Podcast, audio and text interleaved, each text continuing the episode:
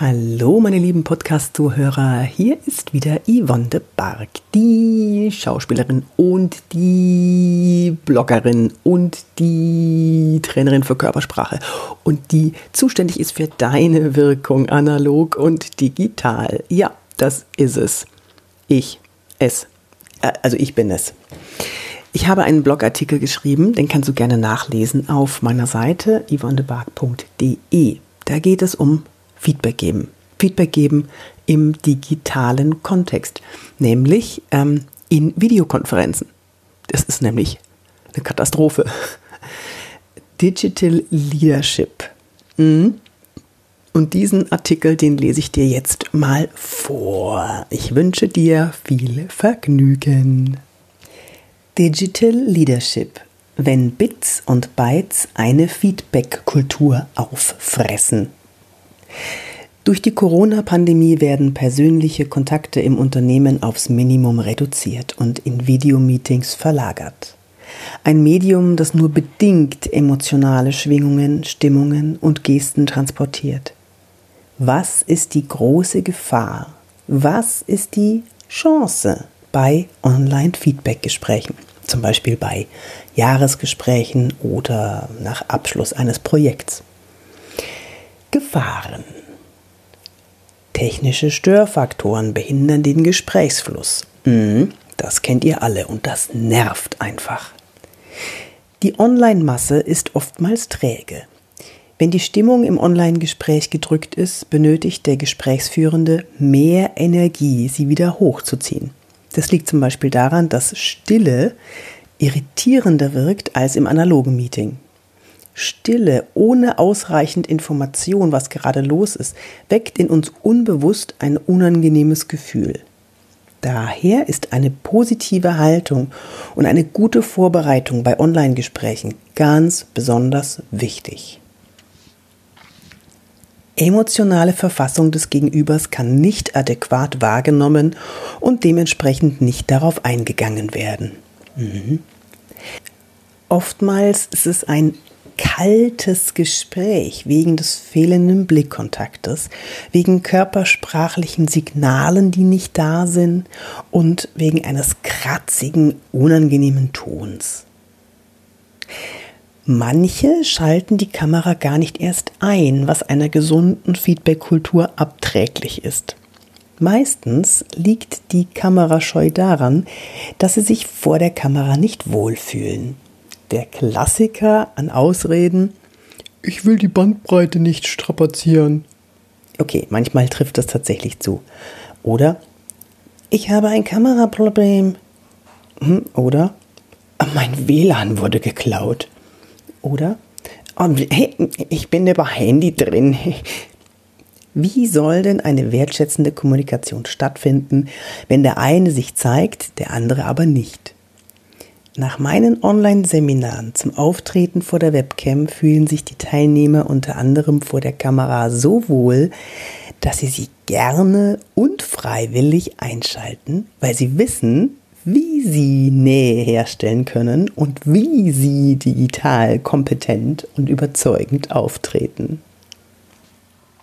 Die Chancen es wird weniger aus der Emotionalität heraus argumentiert, was ein sachlicheres Feedback zur Folge hat. Zu Corona-Zeiten wird mehr Verständnis für Probleme aufgebracht und Wertschätzung der Führungskraft für den Mitarbeiter durch öfter mal ein persönliches Gespräch. Woran erkennt man die bestehende Qualität der Feedback-Kultur? Erstens. Kennt jeder im Unternehmen die Feedback-Regeln? Als Außenstehende bekomme ich im Rahmen meiner Trainings in den Unternehmen schnell einen Überblick, wie die Feedback-Kultur ist. Ich biete anfangs an, ihr seid ja bestimmt alle mit allen Arten des Feedbackgebens vertraut, aber ich zeige euch einfach nochmal meine Vorgehensweise. An der Reaktion erkenne ich, ob Feedback geben überhaupt ein Thema ist wissendes Nicken auf den Bildkacheln oder interessierte, vor Neugier geweitete Augen mit einem kleinen imaginären Fragezeichen über dem Kopf. Hier nochmal meine Feedback-Regeln, wie sie für mich am besten funktionieren. gebe niemals, niemals ungefragt Feedback. Niemals. Frage, wie er oder sie es selbst findet oder fand und was er oder sie selbst verbessern würde. Sage, was du gut fandst. Sage aus deiner Perspektive, was dir persönlich nicht so gut gefallen hat. Sage, was dir persönlich stattdessen besser gefallen hätte. Ende mit etwas Positivem. Zweitens. Am Grad der Wertschätzung und Ehrlichkeit beim Feedback geben lässt sich gut die Stimmung messen. Wird das gegenseitige Feedback geben vielleicht benutzt, um unterschwellige Kämpfe auszufechten? Online fühlen sich die Menschen doch irgendwie sicherer, als wenn sie sich im echten Leben gegenüber sitzen. Aus dem eigenen Kokon heraus an seinem Schreibtisch, getrennt durch die schützende Monitorscheibe, lässt es sich viel weiter aus dem Fenster lehnen, als wenn man sich dem anderen im analogen Gespräch gegenüber sitzt. Drittens. Wenn Angst zu spüren ist, knirscht es gewaltig im Getriebe. Eine nicht geübte und nicht gelebte Feedback-Kultur kann üble Folgen haben. Je länger die Anwärmphase der Teilnehmer in meinen Seminaren ist, desto deutlicher weist es darauf hin, dass sie es nicht gewohnt sind, Feedback zu geben oder zu nehmen. Nach einer Weile und nachdem ich einige Male professionell und sehr wertschätzend, aber ehrlich konstruktiv Feedback gegeben habe, tauen sie alle auf und beginnen beflügelt, sich selbst im Feedback geben auszuprobieren. Wenn selbst dann von der Mehrzahl der Teilnehmer lediglich ein verschüchtertes Feedback ich fand's gut kommt, weckt das in mir das Gefühl, dass mit der Kommunikation innerhalb des Unternehmens allgemein etwas nicht so ganz stimmt. Online-Feedback-Kultur und wertschätzende Kommunikation entsteht. So, und jetzt kommen die Tipps. Achtung! Wenn sich die Gesprächspartner nicht unterbrechen, weil ins Wort fallen im Online-Gespräch aggressiver wirkt als face-to-face. -face. Wenn sich die Gesprächspartner beim Einschalten der Kamera ein Lächeln schenken, anstatt eine grunzelnde Stirn, verkniffene Augen und ein verwirrter Blick auf den Monitor, hörst du mich?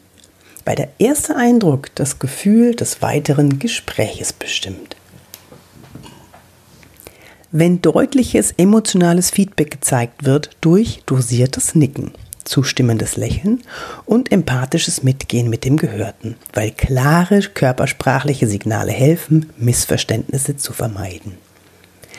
Wenn die Körperhaltung aufrecht ist und nicht im Bürostuhl zurückgelümmelt, weil sonst möglicherweise ungewollt Desinteresse signalisiert wird.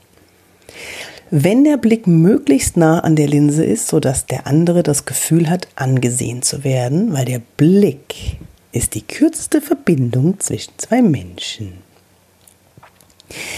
Der wahre Held in einer funktionierenden Feedback-Kultur ist übrigens der Feedbacknehmer, der das Feedback ohne, äh, ja, aber, ja, das liegt nur daran, dass, und auch ohne, das weiß ich selber, annimmt, sondern einfach nur ein nettes Danke und jetzt hätte ich gern Feedback von euch.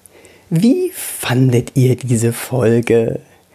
Bis zum nächsten Mal. Über Sterne freue ich mich natürlich immer und besucht mich auf LinkedIn oder Xing oder ähm, Instagram und ja, schreibt mir, wie es euch gefallen hat. Und ähm, wenn ihr den Blog gelesen habt, dann ähm, schreibt mir doch auch. Da könnt ihr das nämlich nochmal nachlesen. Ja, bis dann, eure Yvonne de Barg.